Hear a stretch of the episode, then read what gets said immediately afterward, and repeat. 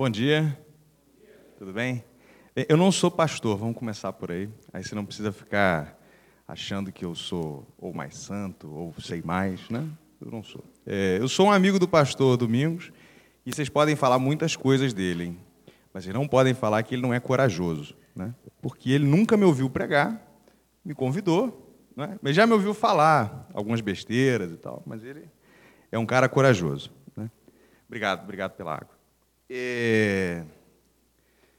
Bem, eu sou, eu moro aqui em Niterói né? e eu faço parte desse grupo ali é, que é da ABC2 aqui de, da UF, né? Infelizmente não pude chegar mais cedo para a EBD porque eu tenho uma criança lá em casa que desatou a chorar às três da manhã. Aí eu fui lá e aí infelizmente não consegui acordar cedo, enfim. E queria pedir até desculpa minha, minha esposa também não pôde vir, ela teve uma outra um outro compromisso na nossa igreja. É... Bem, tá bom de apresentação? Tá bom? É isso. Né? Eu sou crente. Eu sou crente, sou crente. Né? Tenho uma fé que eu acho, é, infelizmente, muito pequena. Então peço aos irmãos que orem sempre pela minha fé.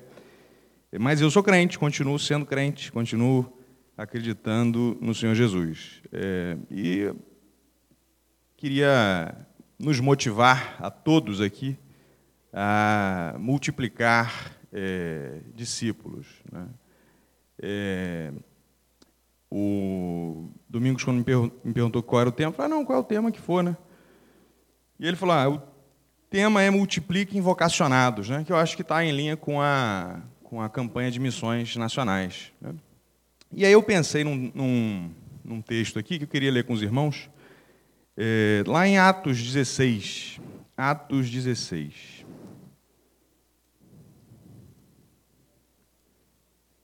A gente vai ler um, um pouco. Eu aprendi com um pregador que é o, eu aprendi duas coisas. Então, que aí os irmãos já podem ficar talvez mais desarmados. Né? Uma eu ouvi de um, um padre. Assim, sermões tem que ser igual. Um sermão tem que ser igual a uma mini saia. Justo, curto e provocante. Então eu vou me manter aqui ali no máximo até uma meia hora. Né?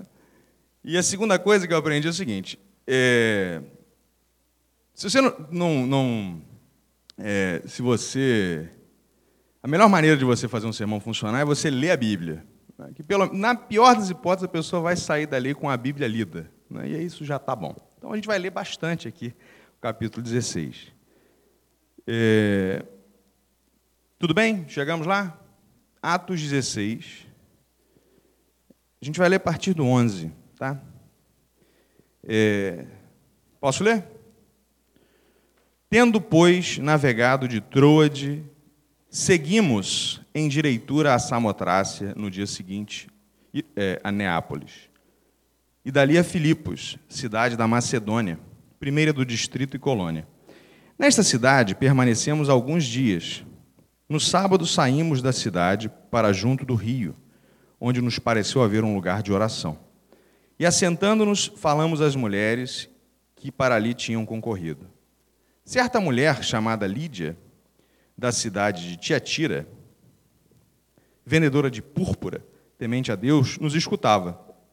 O Senhor lhe abriu o coração para atender às coisas que Paulo dizia.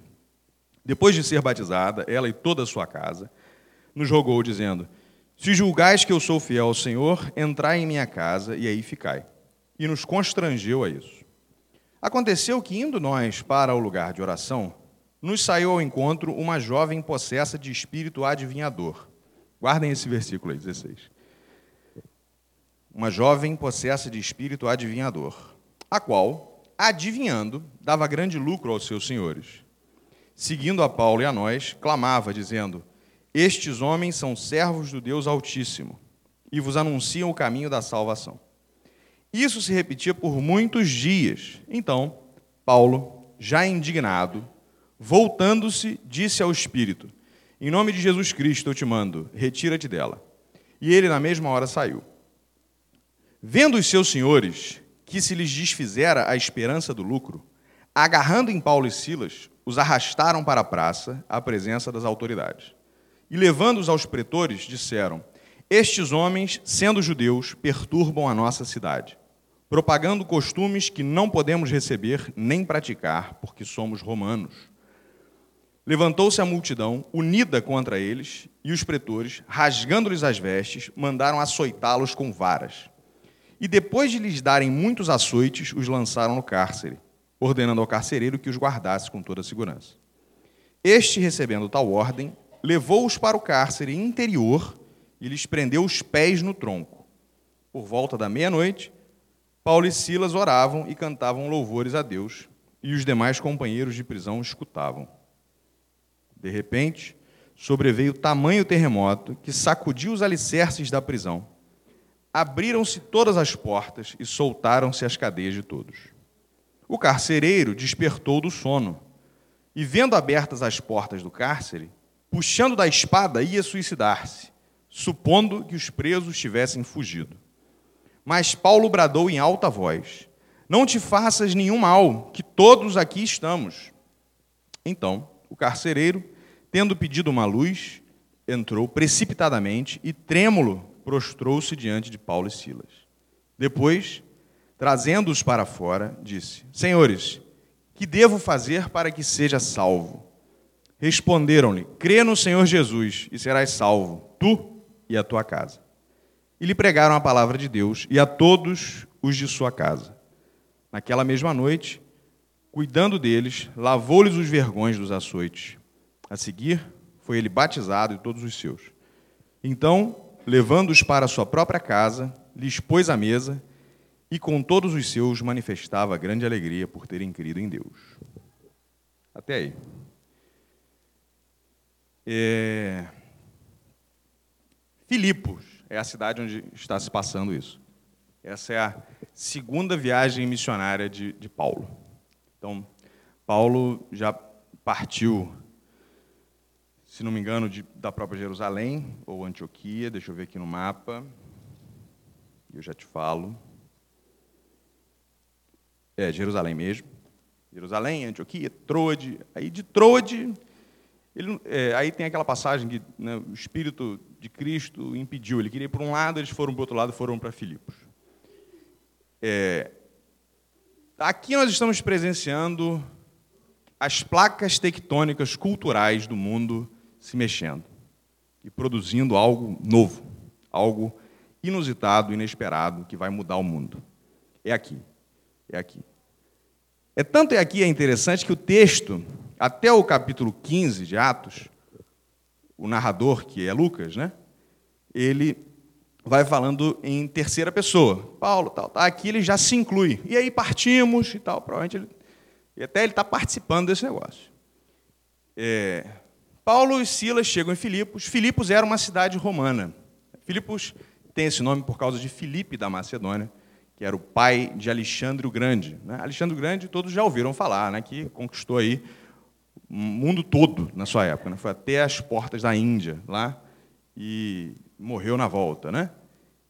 É, para Macedônia. O pai desse cara era Filipe II, que fundou essa cidade. É. E essa cidade ela se relacionou muito com Roma. Ela virou meio, meio que um, um da, da, das cidades da Macedônia, como fala a própria Bíblia, né? Era o é, primeira do distrito e colônia. Então, era uma colônia romana acabado virando uma colônia romana. Não tinha uma sinagoga ali. Isso é interessante de notar, porque os, se você passar ali aqui né, outras passagens da Bíblia, você vai ver que Paulo ia pregar onde? Na sinagoga. Ele ia na sinagoga, onde já tinha um judeu. Né? E aqui não tem sinagoga. E ele vai para algum lugar. Ele vai para algum lugar. E aí onde que é? É perto de um rio, onde tinha um lugar de oração. É o que está falando aqui o texto. Então ele está indo para um lugar né, no sábado saímos, versículo 13, né? Da cidade para junto do rio, onde nos pareceu haver um lugar de oração. E assentando-nos, falamos às mulheres que ali tinham concorrido. Aí encontra Lídia, né, que era uma mulher de certa importância, ela vendia púrpura, tinha algum dinheiro, né, tinha sua família. Que, né, é, quando fala casa aqui, é mais do que só a casa do pai, filho, mãe. Né? Pai, filho, mãe, escravo, agregado, escravo liberto, trabalhadores. Né? É, e aí o pessoal se converteu, foi legal. E aí acontece esse negócio que é quase uma curiosidade, mas é muito interessante. Que enquanto Paulo estava indo né, eles ficaram alguns dias ali em Filipos, para esse lugar lá de oração, aparece uma pessoa que começa a bradar, né, dizendo que estes homens são servos do Deus Altíssimo e vos anunciam o caminho da salvação. Olha, isso era uma. A prática de adivinhação, né, ou a prática é, que está nesse contexto aqui, era uma coisa bem estabelecida no mundo de então. Né? A palavra no grego lá era o seguinte: pneuma, que é espírito, né? É, puthona, que deu para nós aqui é, pitona, que deu a palavra pitoniza, pitoniza. Tá, e daí? Né? Pitoniza, que tem a ver com piton, que é uma cobra, é uma serpente. De novo, e daí? Né? É, era um espírito de pitoniza. Essa é, a melhor tradução seria isso, um espírito de pitoniza. De novo, e daí? Né? Tem que explicar um pouco isso, porque eu acho que é, é, é muito interessante. Na mitologia grega, você tinha né, vários deuses. Um desses deuses era Apolo. Outra deusa era Temis. Né? Mas você tinha, a, a, na história da, da, criação lá, teve um dilúvio, na história dos gregos, né? teve um dilúvio, e depois que o dilúvio secou, ficou o barro. Desse barro nasceu a Piton, que é uma serpente. Tipo um, não é pensado tipo uma cobrinha, não, tipo um dragão, uma cobra imensa. E Piton vivia na cidade de Delfos, protegendo um lugar lá. E esse lugar ficou um lugar sagrado.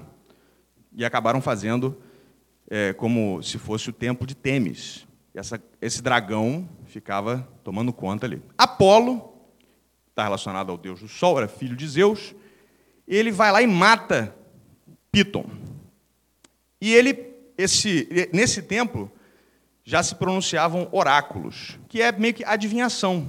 A pessoa ia lá, ali, falava com a sacerdotisa, chamada de pitonisa, e a pitonisa falava o que, que ia ser no futuro. Né? E aí, Apolo, então, na mitologia, né, que matou esse dragão, pegou esse oráculo para si. E aí, então, ficou como o oráculo de Apolo. E essa cidade de Delfos ficou famosa no mundo todo, como o oráculo de Delfos.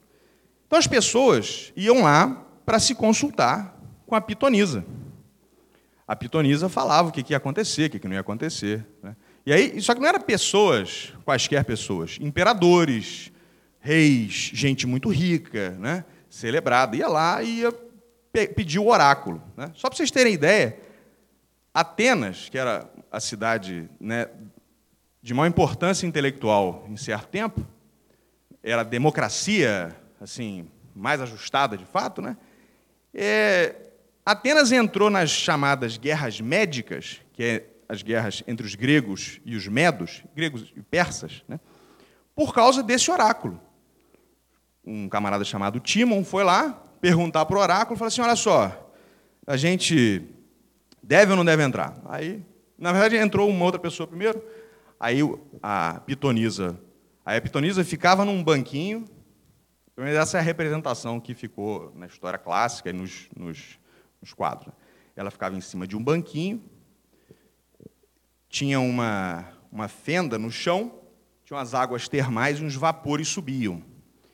E aí ela ficava naquele ambiente meio de neblina, meio misterioso, e falava lá os seus oráculos. Né? É, e os presságios eram ouvidos pelo sussurro dos barulhos dos galhos das árvores ou pelas ondulações das águas. Isso é o que ficou para a história. Aí ela deu um oráculo, ninguém sabia. Aí esse Timon voltou lá, recebeu um novo oráculo e falava: Olha, alguma coisa de Salamina. Aí eu sei que Atenas entrou na guerra, que é a famosa Batalha de Salamina, e ela venceu os persas nessa Batalha de Salamina. Aí você imagina, o sujeito está lá, foi lá perguntar um oráculo, o oráculo falou alguma coisa, esse pessoal entendeu, vamos lá, entra em guerra, ganha. Né? Ah, isso. Essa cidade começou a ter projeção mundial. Né? Mundial. Tanto que, numa segunda vez, os oráculos eram meio tortos mesmo. Né? Um outro exemplo é o rei Creso, rei da Lídia. Esse camarada foi um, era, esse camarada era super inteligente, provavelmente, para sua época, porque ele foi o primeiro cara a cunhar moedas. Né? E aí ele foi, ele estava construindo um império, mas os persas estavam no calcanhar dele lá. E ele queria saber se ele ia para cima dos, dos persas, mas os persas ainda estavam tranquilos. Aí ele foi aonde? No oráculo de Delfos. Perguntou lá para Pitonisa o que ele deveria fazer. Olha, devo entrar ou não devo entrar em guerra com os persas? Aí a Pitonisa virou e falou assim: Olha, se você entrar em guerra, você vai destruir um grande império. Aí o que, que ele achou? Bora para dentro, né? Só que ele bora para dentro, ele perdeu.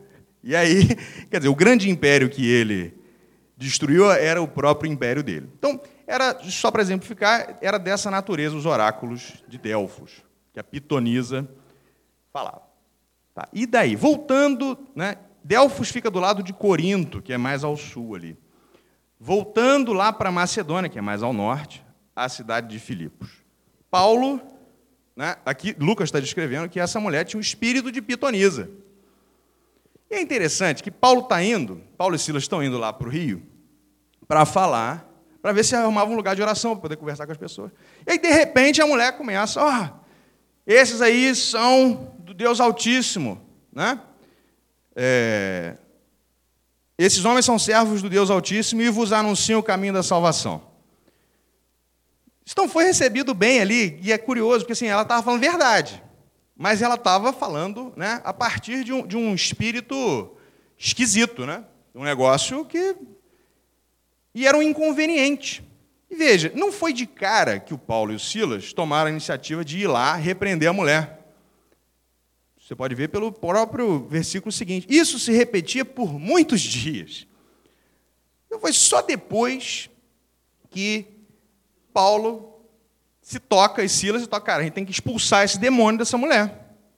Essa mulher está possessa de um demônio que está né, atrapalhando a vida dela e agora a nossa vida, e a gente precisa fazer alguma coisa.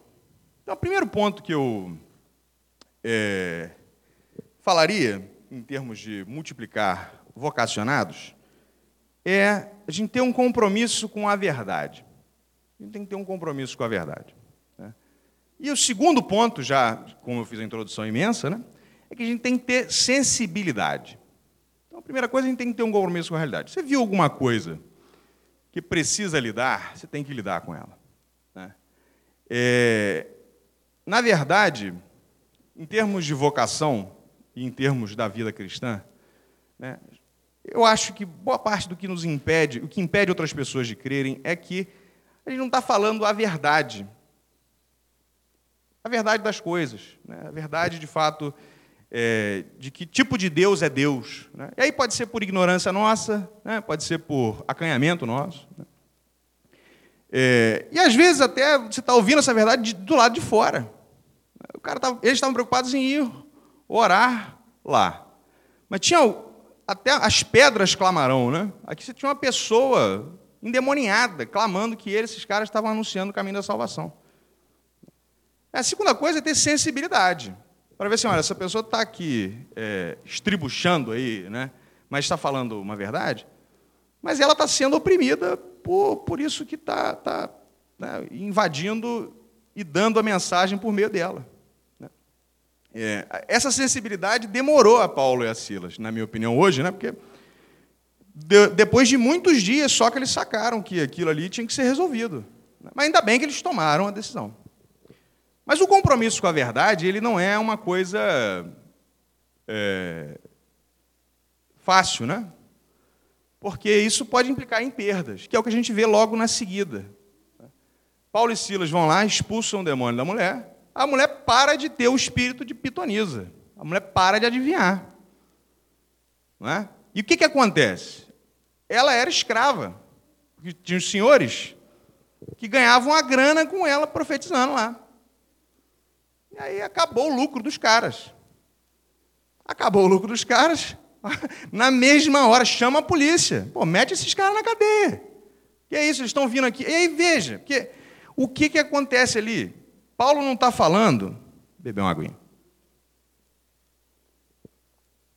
Isso não está acontecendo num contexto em que tem cristianismo. Está acontecendo num contexto pagão. Todo mundo quer saber de adivinhação. Todo mundo, ali está tudo bom. rola de tudo e tá bom. Por isso que eu falei, as placas tectônicas culturais e espirituais estão se movendo ali. É, é, um, é um primeiro rompante. E, de fato, as placas tectônicas materiais vão também se mover ali. Tem até um terremoto né, para tirar a turma da cadeia. Mas, então, eles vão sendo levados para a cadeia. Aí, antes de ser levados para a cadeia, são açoitados. Né? É, e Paulo não saca até que ele não poderia, isso não poderia ter acontecido com ele de cara, porque se você lembra para frente, né, ele era cidadão romano e não poderia ser, ter sido açoitado da maneira como foi. É, mas enfim, esse compromisso com a verdade os leva à cadeia, os leva à cadeia. Então, é, a gente tem que ter um compromisso com a verdade e talvez a inspiração seja essa. Até que ponto a gente está disposto a sofrer por essa verdade, né? Isso eu não estou, né, naturalmente, como eu falei, né, eu não sou pastor, eu sou uma pessoa normal, né? não que o pastor não seja uma pessoa normal, né? É, mas eu sou uma pessoa plenamente consciente das minhas falhas, das minhas fraquezas, da minha falta de fé, tá? Eu plenamente consciente. É, mas a minha aspiração é ter uma fé dessa. A minha aspiração é ter uma fé dessa. Ter uma fé que você vai. Não, não, peraí, isso aqui é a verdade. Isso aqui é a verdade. Que verdade? A verdade da vida. A verdade absoluta. E você vai para a cadeia por ela, tá bom, fazer o quê? Não tem como não ir. Não tem como não ir. Né? É, mas mesmo assim, permanecer sensível. Porque né, a disposição de ter a verdade não pode te trazer a arrogância também. Isso é uma coisa que Paulo, pelo menos aqui, ele aprende, né? Porque ele está indo na cadeia, tá. Meio que, bem, a gente está aqui, vamos cantar nos louvores, né? Começa a cantar uns louvores. Tem a questão do terremoto. E ele vê que o cara quer se suicidar, né? O, o carcereiro, porque acha que morreu todo mundo, o pessoal se, se dispersou. Fala, não, peraí, não tem ninguém aí, ninguém, ninguém saiu não, pode ficar tranquilo, tranquilo, estamos aqui, tranquilo. Provavelmente muito assombrado com o que ele estava vendo, esse carcereiro. É, e o carcereiro não era, não era uma, quer dizer, era uma posição de relativo prestígio. Não era de prestígio, mas era uma de relativo prestígio para ser carcereiro, é porque ele estava lidando, afinal, com, com, Quer dizer, quem é o preso?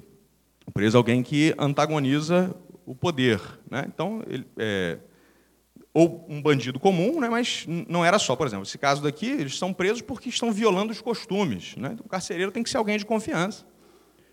Mas o carcereiro que fica impressionado com aquilo, né? vai lá para ver, pede uma luz, se precipita, se, se prostra diante deles, provavelmente vendo assim, cara, esses caras aqui estão, estão com os deuses, os deuses estão com eles aqui, ou eles são deuses, ou sei lá né? vamos ver o que vai dar. E puxa os caras para fora.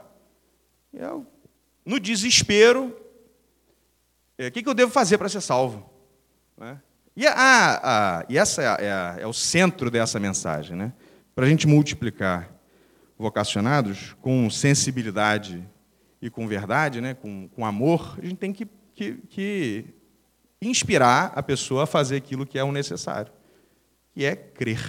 Né? É crer crer no Senhor Jesus. Né? Tem que ser generoso em compartilhar. Essa é a terceira coisa que eu falaria. Seja generoso em compartilhar. E quem que vai ser salvo? Ele e a casa dele. Naturalmente, você pode fazer até uma teologia, né? Que se você aceitar, seus filhos. De... Mas está é furado se você ler a Bíblia, né? A Bíblia ela faz um pacto muito de, de quem crê. Mas a questão é, ali Ninguém cria em Jesus. Né? Mas era ninguém. Então, é, é preciso ser, de, de fato, generoso né? com, com aquilo que a gente tem de precioso. Né? É, algumas vezes a gente até quer falar para algumas pessoas né? do amor de Deus, mas para outras a gente não faz tanta questão, não. Né? Assim, já você vai ter que ter algumas pessoas ali do seu lado, aquele cara do trabalho, né? aquele espírito ruim. Às vezes ele não quer, mas às vezes é, é justamente a, a, a, mensagem que o coração dele desesperadamente quer ouvir. Né? Assim, esse carcereiro ele se jogou ali prostrado. Eu não sei como é que era esse carcereiro. Sabe lá se ele mesmo não açoitava outros nas horas de almoço?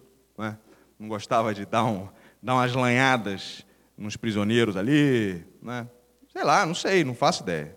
Não faço ideia de quem era esse cara. Mas eu sei que a generosidade da mensagem cristã é essa. É essa. De abrir para os seus, para os seus filhos. E a, a, casa era essa coisa. O líder da casa, ele era líder, não era só, do, era só os filhos, pai. Não, o pai, a mãe, os filhos. Era pai, mãe, filho, escravo, papagaio, cachorro. A casa dele. A casa dele, os negócios dele, os empregados dele, todo mundo ali. E o bacana é que, assim, em poucas linhas aqui, ele fala que, ó, então, é, levando-os para a sua própria casa, lhes pôs à mesa, isso o carcereiro, né? E com todos os seus manifestava grande alegria por terem crido em Deus. Então eu chamo os irmãos a abrirem oportunidade para a vida dos outros. Né? Abram oportunidade na vida é, dos outros. Estou vendo essas camisas da célula, né? Célula geralmente é em casa, né? Então, é isso. Quer, quer vocacionados, né? Você abre a sua casa, chama para um café e fala: olha, Deus fez muita coisa na minha vida. Eu acho que não tem fórmula miraculosa nesse aspecto, né? Que esse já é o próprio milagre. Não adianta fazer séries de conferências, né? você está deixando insensivelmente uma pessoa clamando durante dias e dias e dias e dias uma verdade, mas com um espírito né, ruim. É preciso ter sensibilidade e ser generoso naquilo que Deus nos deu. Né? Comprometido, termino minha palavra aqui brevemente.